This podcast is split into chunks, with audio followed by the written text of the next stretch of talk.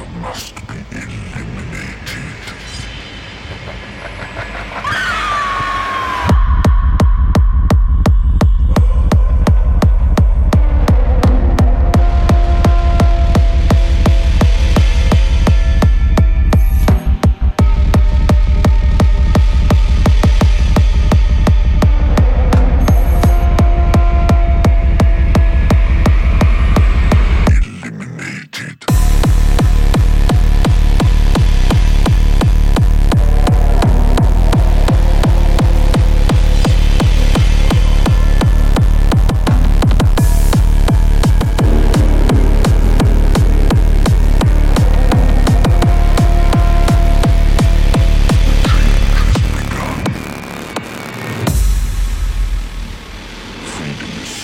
precious to some that they pay for it with their lives.